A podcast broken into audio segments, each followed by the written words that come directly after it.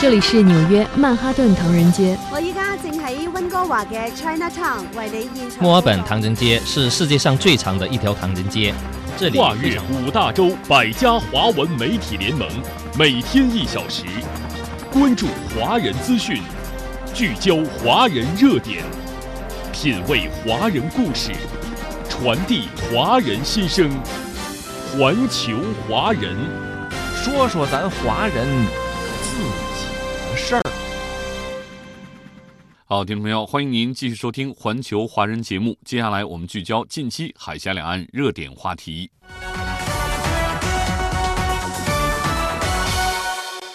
美售台火山布雷系统的消息持续在岛内引发争议，台军方出面试图灭火，但是民众的不满情绪仍然在发酵。有蓝营民意代表质问民进党当局是否真的要购买并布置这种可能贻害子孙的地雷系统，也有台媒直言，台军汉光兵推从来不会用地雷，为何现在却如此相信美国？台湾《中国时报》报道称，美方售台火山布雷系统引起许多争议。地雷的争议之处在于可能会有残留，进而造成无辜民众伤亡，引起台湾社会批评。加上台湾地区副领导人赖清德日前提出所谓“不能让台湾有怀疑美国”的言论，相关军售案可能进一步演化为政治攻防议题。台军方赶紧出面解释称，美方售台的是所谓战防雷，外界评论多以为是所谓人员杀伤雷，并不准确。对此，国民党籍民意代表赖世宝质疑。蔡当局真的要购买并在台湾本岛布置这种可能贻害子孙的地雷系统吗？他认为此举无异于告诉民众，台湾未来将进入巷战，届时台湾人可能伤亡无数，民生经济也将被彻底摧毁。台媒报道称，过去金门、马祖雷区遍布，伤及无辜民众的记忆太惨烈，许多民众都反对火山布雷系统。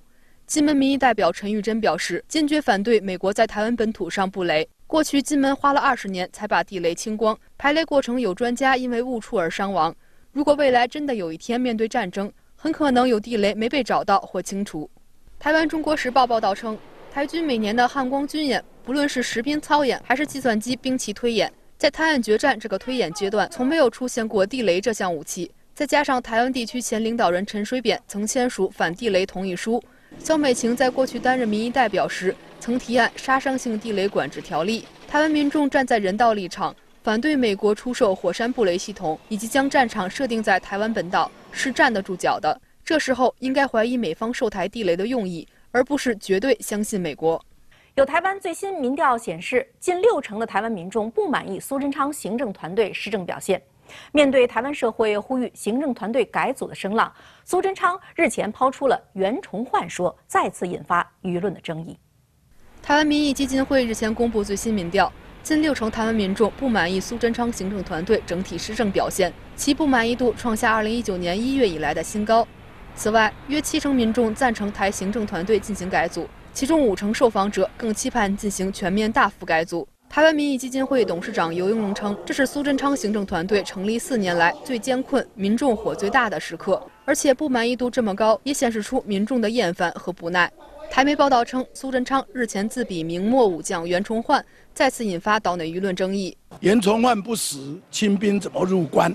这样一来的话，不是把蔡英文说成崇祯皇帝吗？苏贞昌讲自己是袁崇焕，那被这个崇祯皇帝所杀。那不是在指责蔡英文把他换掉吗？苏贞昌自比袁崇焕，引发舆论批评，他恋战而且动作难看。国民党籍民意代表王宏威表示，事实上，台湾民众希望苏贞昌下台以示负责。苏贞昌现在把明朝的事情拿出来讲，实在是太荒谬了。民众党团总召邱晨元也认为，在行政团队可能面临改组之际。原本应该看守的行政机构负责人苏贞昌却动作频频，他呼吁苏贞昌应该比照2018年时的赖清德模式，不要再恋战。有台湾舆论认为，苏贞昌到底会不会下台，什么时候走人，几度峰回路转，已经成为了民进党去年九合一败选以来最悬疑且不断拖延时间的难看戏码。苏贞昌这番比喻，其实是把自己的官位保卫战与民进党的宫斗连接了起来。也有台湾学者分析称，苏贞昌之所以锲而不舍想保官位，原因恐怕与蔡英文的模糊态度有关。依照台湾地区领导人的权力，蔡英文如果想立刻换下他，绝非难事。现在蔡英文模糊以对，恐怕是希望各派系继续相互牵制，这样才能让权力消退的自己还能勉强站在高处。从阿里山到福建。从一棵茶树到漫山茶园。台湾茶人谢东庆以近三十年的实际行动，助力推进大陆乡村振兴的进程。日前，他荣获了2022年度三农人物。由农业农村部办公厅和国家乡村振兴局政策法规司指导，中国农业电影电视中心和中国扶贫发展中心联合主办的2022年度三农人物推介活动日前在北京揭晓。活动共推介产生了十名年度三农人物，来自宝岛台湾的谢东庆荣获奖项，这也是三农人物活动举办以来首位获此殊荣的台湾同胞。我们这三十年见证的哦，这个大陆的真的是各方面都是突飞猛进，可以这么讲哦。尤其我们哦，乡村振兴哦啊取得很大的成就哦，比如以前的哇土地哈都没有人要。现在是寸土寸金，所以我们值得很欣慰。来自台湾南投县鹿谷乡的谢东庆是闽台农业合作的领路人。一九九六年以来，他先后承包了一千八百多亩荒山种植高山茶，把荒山变成了金山银山。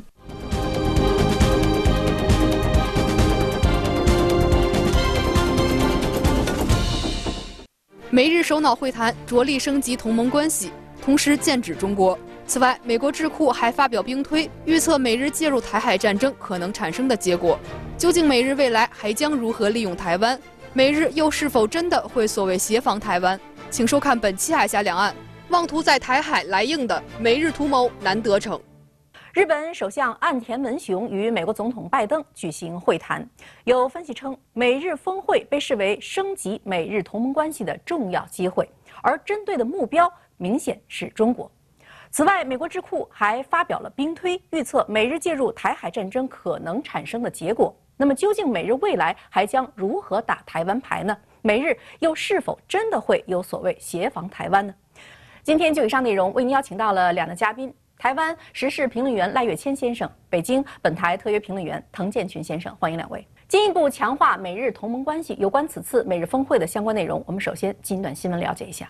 日本首相岸田文雄日前首次以首相身份访问白宫，与美国总统拜登举行会谈。此次峰会被视为美日校准和升级同盟关系的重要机会，其制衡中国的意味明显。分析称，美方显然督促并乐见日本在遏制中国的地缘战略竞争中承担更大的责任，发挥更大的作用。投桃报李，美国也通过调整在冲绳岛的美军姿态，在日本西南岛屿扩大对日本设施的使用，并增加美日两军的联合演习和训练。这种重大的部队姿态调整，主要就是为了应对东海和台海可能发生的所谓紧急事态。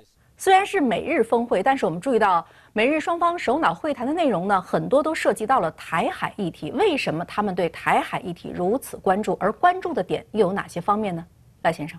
岸田文雄到美国之前，他的动作做很大，姿态也摆很大。例如说，他们曾经提出来所谓的“台湾有事”，就是日本有事。在日本用语里面，所谓的“有事”其实指的就是战争，也就是说，台海两边发生了战争或者军事冲突，那就是日本的战争。但是等到岸田文雄跟拜登。双方会谈之后，联合声明里面有关于台海这个部分，只谈到说维持台海的安全、和平、稳定是一件很重要的事，就谈到这个部分。第二个很明显的，拜登不想随岸田文雄起舞，也就是呼应他所谓的台湾有事就是日本有事，因为日本一旦有事，日本可以要求美国启动安保。美日安保的第五条，那美国很明显的不愿意，但是对于半导体、对于太空领域、对于核领域这个部分，却强调啊双方之间要加强合作这个部分。那当然，我们都知道，在半导体这个部分，那就是对于大陆是非常的不友善的。所以在有关于台湾的这个部分中谈的就。空间就越来越小了。其实岸田的设想可能是没有办法达到他想要的一个结果，也就是在美日的啊这个双方的联合声明中，并没有大谈特谈台湾的问题。这个代表什么意思呢？这代表美国到最后的关头的时候，他还是很谨慎。那因此，岸田文雄想把台湾卷入啊，跟美国之间的、跟日本之间的矛盾，看起来，拜登他是更加的谨慎从事了，因为他知道这个关系是极为复杂，也极为敏感，会牵动的中美之间的根本上的关系，所以就没有如啊这个岸田文雄所愿，这个情况大概就是这样子。是的，美日联手介入台海，势必呢会引发。地区局势的紧张升级，但是我们特别注意到，近一段时间日本方面是格外关注台海的一举一动，特别呢是在扩张军备方面更是动作频频。您认为他们是出于什么样的考量？呃，日本当局呢，最近这两年我们看到，呃，非常活跃。那现在，呃，岸田文雄访美之后，更是把台湾作为呃一个重要的话题来进行讨论，摆在这个大众面前。他认为。呃，台湾地区呢，一旦呃发生冲突，那么日本也好，美国也好，将会呃做出相关的反应。那么从日本角度来看的话，它其实就是利用呃这样一些地区的事端。也利用美国现在的这个地区进行所谓的大国战略竞争，他认为这是一个契机。他其实台湾问题跟日本跟美国没有任何的联系，这些国家又拿台湾说事儿，你可以看出他们动机显然是不纯的，就是想着利用台湾，打着台湾的旗号来为自己的扩军备战。特别是像日本，他现在就是不断的渲染这样一个威胁。那么对日本来说的话，呃，就可以把这个所谓的中国威胁，把台湾问题拿到。国内去告诉呃日本的百姓，你看就现在形势那么严峻，那日本的话接下来必须要不断的呃扩军备战。其实这还是满足呃日本国内少数利益集团的需要。那么按照岸岸田文雄的他的说法呢，那么未来五年到二零二七年的话，呃日本的呃防卫费用将增加到占 GDP 百分之二，现在是百分之一，这么大的一个。呃，增加防卫费用的话，那他必须要给老百姓要有个交代呀。他必须拿着，啊，中国来吓唬日本日本的老百姓，拿台湾来吓唬日本的老百姓，从而使他的扩军备战实现所谓国家正常化、军队正常化呢，有一个理由，有一个借口。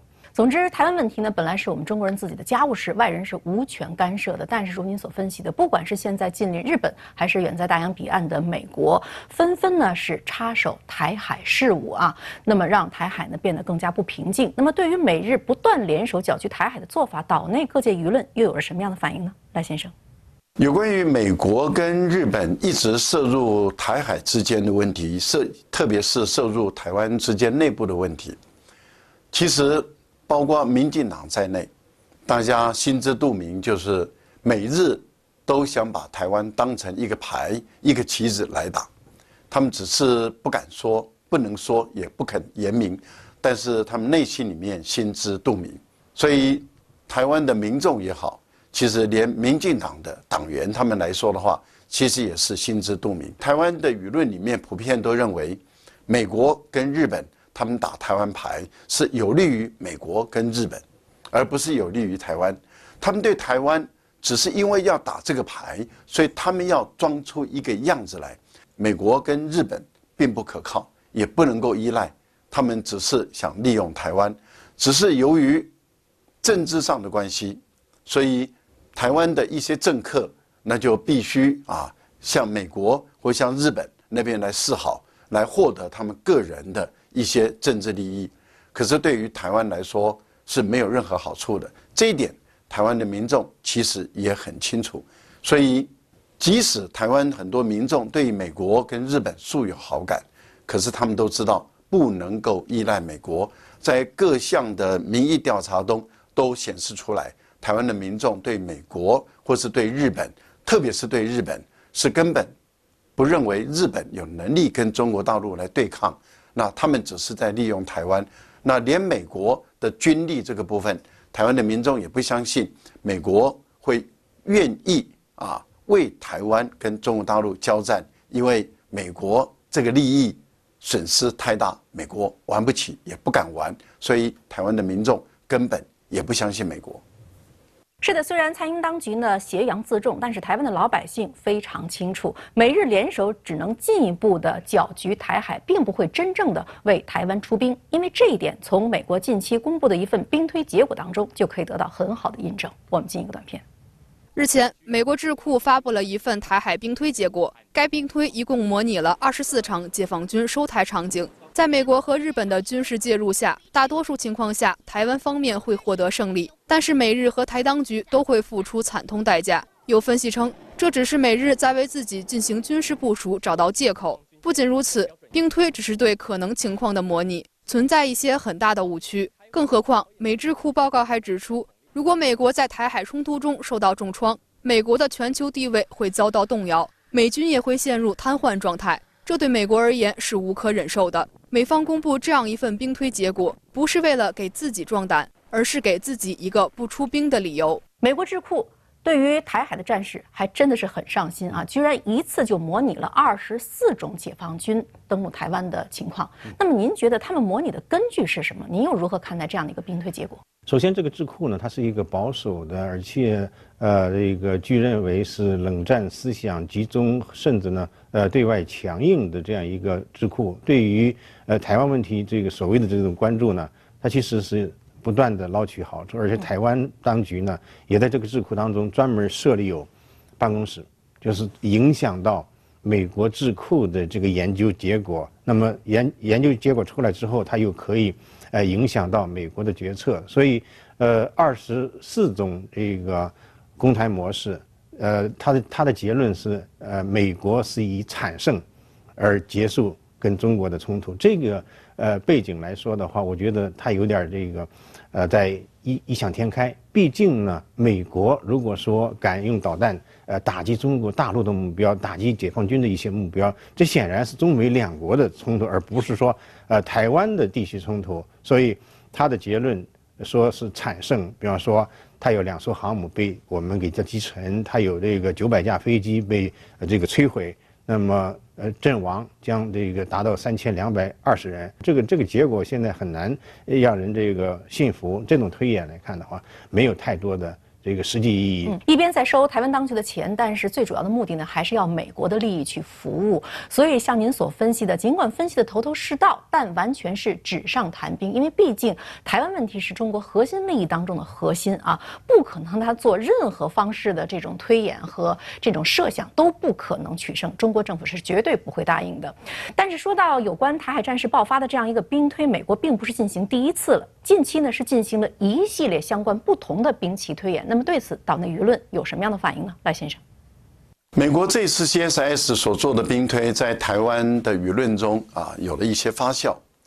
那看法很两极，有一端的看法认为啊，美国终究是赢了，然后美国啊虽然付出惨痛的代价，但是解放军啊是无法啊控制占领整个台湾的，这是一部分打这个亲绿的。啊，他们的分析，但是有另外一个分析是更有趣的。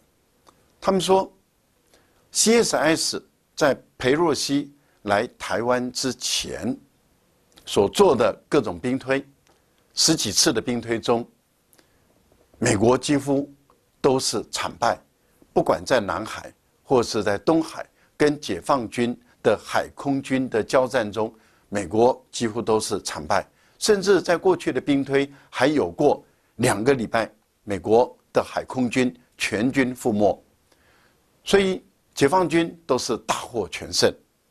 这是在裴若曦来台湾之前，美国很多智库，包括 CSS 他们所做的兵推。因此，我们合理的推断，那样的一个兵推，是为了哎美国的海空军必须要败而做的兵推。这种兵推实在是不可靠、不可信，笑一笑，当做玩笑就好了。反正 CSS 就是一个为军火商服务、为保守党服务的一个这样的一种智库，那就笑一笑吧。但是有一个是蓝绿的共同的共识，也就是普遍台湾的民众的一个共同的共识，就是不管如何，台湾成为一片废墟。不管如何，台湾成为一片废墟，才是真正台湾舆论的最大的看法，成为主流的看法。所以，两岸之间不能发生冲突。中美，美国绝对不敢介入跟解放军的交战，美国也不敢介入台海之间的战争。为什么？因为在这一次的兵推中，美国承认了台湾是一个岛型的，所以美国无能力援助台湾，所以台湾要自谋生路，而台湾在战后将成为一片废墟。这个就是台湾人的。被美国人利用之后的下场跟角色，所以台湾的民众对民进党就非常的生气，也非常的不以为然。这也就是为什么当做到两岸之间民调的时候，台湾的民众对民进党都持否定的态度。是的，台湾民众根本不关心最后台海战是谁获胜，因为大家最最关心的是是否自己能够安全的生存下来。但是最让人无法忍受的是，在这个兵推结果整个过程当中，没有看到一个字提到台湾的百姓，也就是说，台湾人民的生命和家园完全被美国所忽视和漠视了。所以说。在这样的一个兵推当中，有分析就是说，美国是为自己最后不出兵啊，在找理由，因为他们很清楚，如果强行介入到台海战事当中呢，引发的后果，他们根本无法承受。嗯，就是这样，因为我们看到美国一贯的就是在地区呢寻找事端，找一些借口。那在台湾方向呢，他恨不得你现在两岸打起来，恨不得呃日本自卫队赶紧派兵去卷入到这场冲突当中，他这样的话可以这个坐收。余力，保证它可以在呃呃这个西太平洋地区的兵力部署调整，保证它可以呃这个拖垮包括中国在内这样一些这个国家的发展。那么在这种这个背景下的话，美国的逻辑就很清楚了，它一定要在台湾问题上说三道四。那么其实它并不是为了台湾岛内民众的福祉，很清楚。你看，它二零二三年国防授权法当中有一条，他说每年要给台湾。二十亿美元的援助，一一直五持续五年，一百亿。但现在呢，现在改成什么呢？改成贷款，什么意思呢？就是说你不单要这个 还这个本金，那还要还利息。你可以看出来，美国到底是想什么？那么美国制造了这种这个事端地区的紧张，它一方面它可以在这个地调整兵力，加强对日本、对韩国、对澳大利亚这些国家的控制；另外一方面呢，他又告诉这个台湾当局说，你这个台积电。你得搬到我这儿来，你这样才安全。那么我们都知道，从芯从这个技术从经贸领域来看的话，全球芯片的这个生产的比例，按照美国有关呃部门统计，百分之七十以上是在东北亚地区，韩国、日本、中国台湾和中国大陆。那么他要搞一个这个高墙小院儿，把这个芯片在内这高新技术圈在自己的院子里面去，他就必须要在这个地区。把这个局势搞得紧紧张张的，台积电好像生存不下去似的，那搬到美国去了。搬到美国去，美国得到什么好处呢？那就是大量的技术方面的一些这个，包括人才，包括储备。它更多呢是控制了芯片在内的半导体技术。那么现在这个技术来说，不光是在这个军事民用方面，也是，呃，这个是非常关键的技术。任何一现在一一台汽车的话，没有芯片你出不了厂，所以。你可以看出来，口口声声是为了台湾地区的福祉，口口声声是要维护两岸的稳定，维护呃西太平洋地区的所谓的基于这个原则基础之上的呃这个秩序，那这全全是一种这个说辞，全是一种这个套路。包括现在日本，现在我就不明白岸田文雄为什么如此这个癫狂的跟着美国在这个地区事务当中，包括在台湾事务上这么狂奔，那么。其实你可以想象一下，日本要实现国家正常化，实现它的这个防卫力量正常化的话，它不是说要跟美国选边站队，给美国做投名状，它要跟周边国家搞好关系，对历史要有个清醒的认识。这样的话，国际社会才能接受日本是一个正常化的国家。否则的话，美国大兵长期的压在日本的方方面面各个角落。你怎么能会成为一个正常化国家呢？所以我觉得安天文雄呢，其实也是在一种幻觉当中生存，在幻觉当中呢谋求发展。所以这种这个态度、这种政策来说的话，对于日本、对于日本百姓没有任何的好处。的确，如您所说，对于日本民众来说，这实在是一种危险的关系。因为美国呢，它就是想先制造危机、挑拨离间，然后呢，可以自己隔岸观火、坐收渔翁之利。所以，我们说，美国呢，才是台海局势不稳定的麻烦制造者。因为两岸之间呢，本来是一家亲的，然而外来势力非要向台湾不断的递刀子。美国多次释放的错误信号呢，也让台湾的一些民众相信，两岸冲突之时，美国会协防台湾。然而，美国的战略不是为台独撑腰，而是要遏制中国大陆的崛起。所以，我们也希望台湾民众可以擦亮眼睛，不要被台独分子和外部势力蒙住了双眼。感谢两位的点评与分析。好，听众朋友，以上我们关注了近期海峡两岸热点话题。感谢收听今天的环球华人节目，明天同一时间我们再会。没有最遥远的距离，不问梦开始的地方。只有你关心的，春节成为你开心的。大家好，我是你们的导游小丽，在广袤的东非草原，路过你的全世界，环球华人。